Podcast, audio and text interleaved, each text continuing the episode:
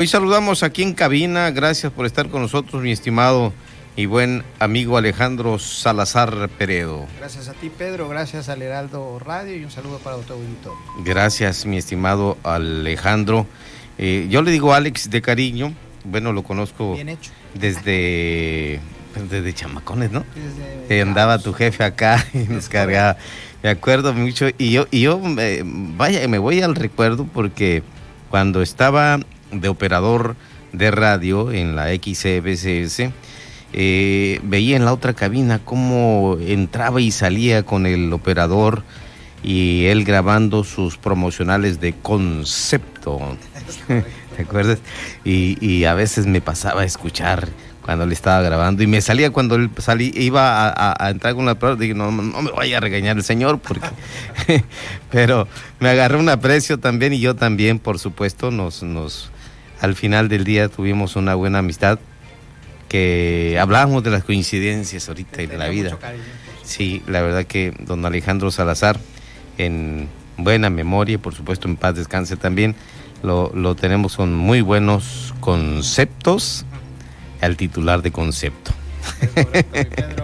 pues mira, esta, esta noche, eh, ¿de qué hablaremos? Ah, vamos a hablar. Mira, yo, yo creo que ya hemos hablado mucho de la consulta, pero vamos a rematar yo no voy a ir el domingo a votar. Por supuesto, no me nace, no tengo intención ni interés.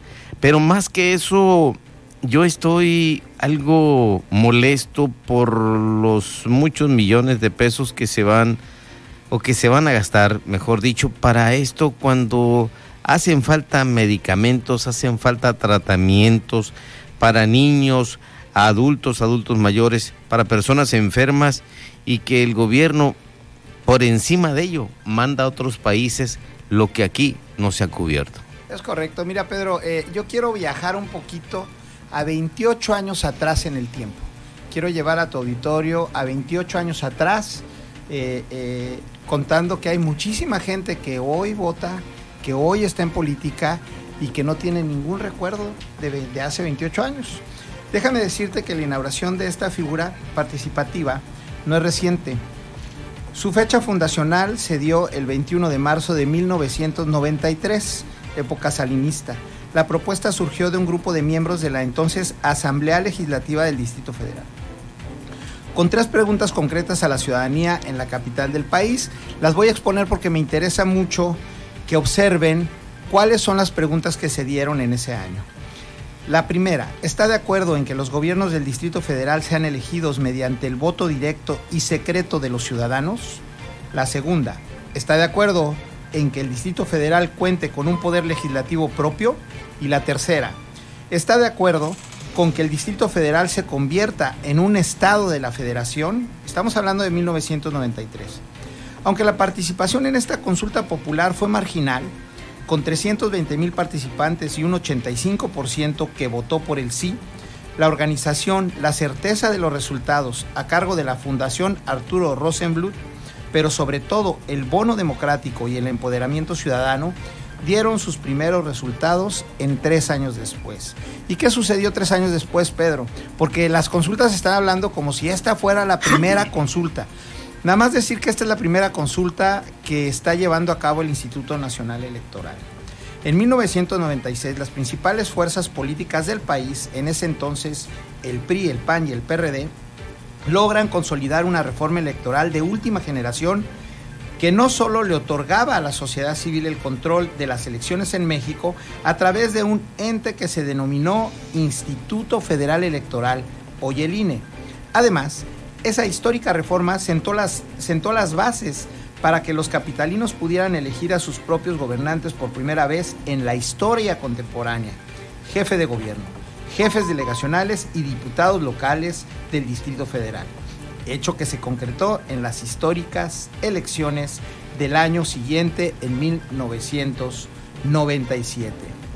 Pero te quiero comentar, Pedro, que en febrero del 95, a unos meses de haber dejado el poder y en medio de un país convulso, con problemas que ya recordamos los que sí vivimos esa época, Carlos Salinas de Gortari volvió a aparecer en una boleta, después de su elección, por supuesto. Fue en la primera consulta popular a nivel nacional que organizaron las organizaciones civiles Alianza Cívica, Fundación Arturo Rosenbluth, Convergencia de Organismos Civiles por la Democracia, Movimiento Ciudadano por la Democracia y Acude. En aquella ocasión, las preguntas fueron, ¿debe investigarse y en su caso sancionarse a Carlos Salinas de Gortari por su responsabilidad en la crisis económica? Entonces, esto no es nuevo. Esta no es una convocatoria para ver si juzgamos a los, a los expresidentes. Ya se hizo en el 95. La segunda pregunta decía, ¿debe rechazarse el crédito ofrecido por el gobierno de Estados Unidos? En aquel entonces los Estados Unidos otorgaron un crédito a México de 50 mil millones de dólares por el tema tan grave que vivió México en el error de diciembre, en el 94. Y la tercera, debe retomarse la vía del diálogo y la paz y desecharse la vía militar para resolver el conflicto en Chiapas.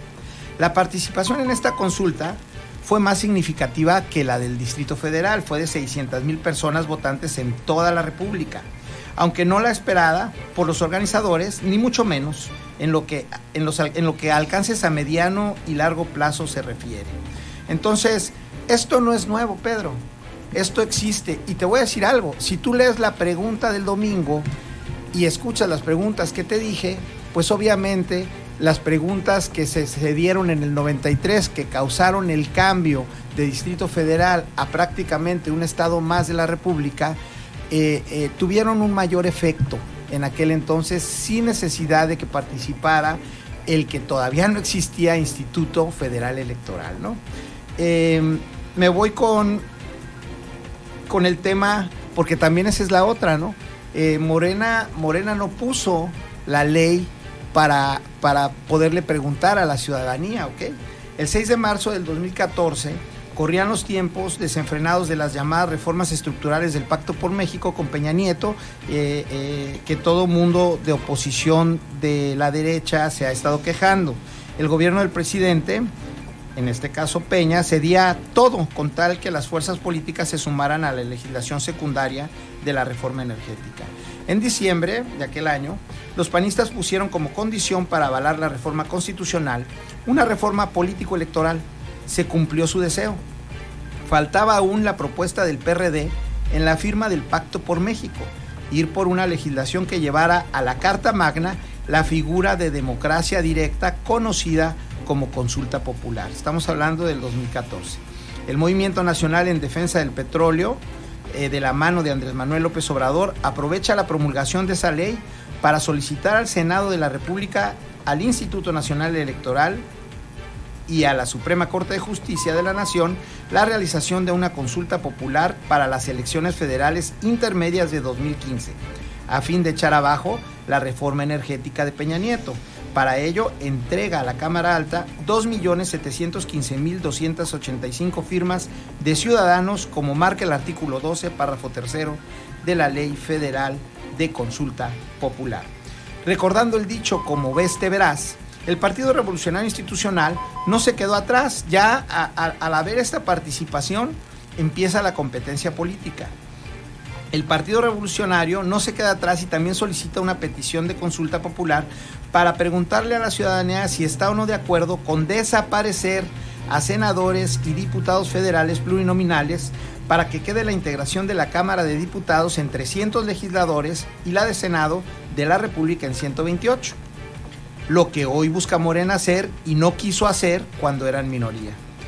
Enseguida podemos ver cómo no fue Morena quien propuso en primera mano el tema del salario mínimo. En aquel entonces, también el Partido Acción Nacional levanta la mano en su caso, solicita una consulta popular para que, y esta ley está bien interesante, la que presentó el PAN, en la Ley Federal del Trabajo se establezca que las comisiones nacional de salarios de mínimos fije un nuevo salario mínimo que cubra todas las necesidades de una familia para garantizar al menos la línea de bienestar determinada por la Comisión Nacional de Evaluación de la Política de Desarrollo Social. Entonces, ellos proponían no poner un número al salario mínimo, sino que éste se basara en la línea de bienestar determinada por la Comisión Nacional de Evaluación.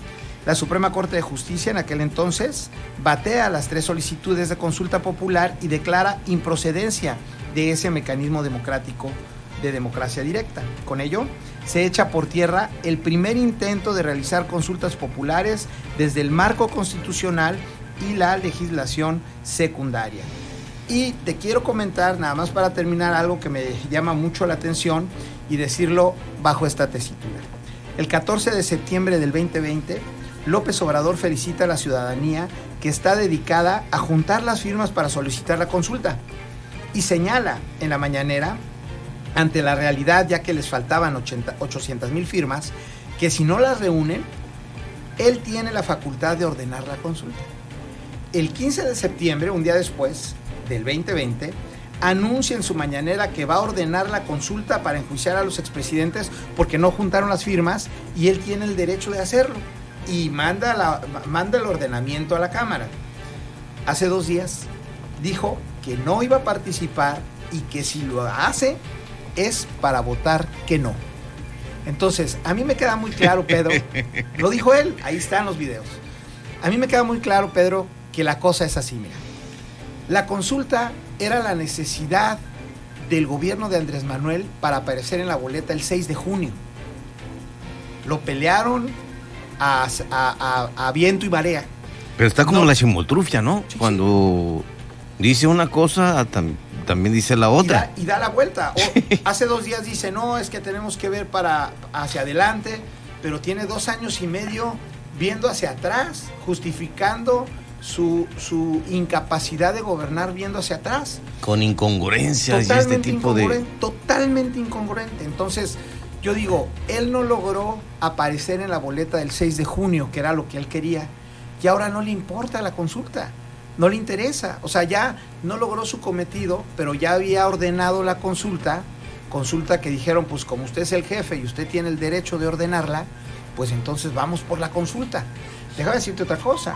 Son 1.500 millones de pesos lo que requería el instituto para hacer la consulta y el gobierno solo le dio 500.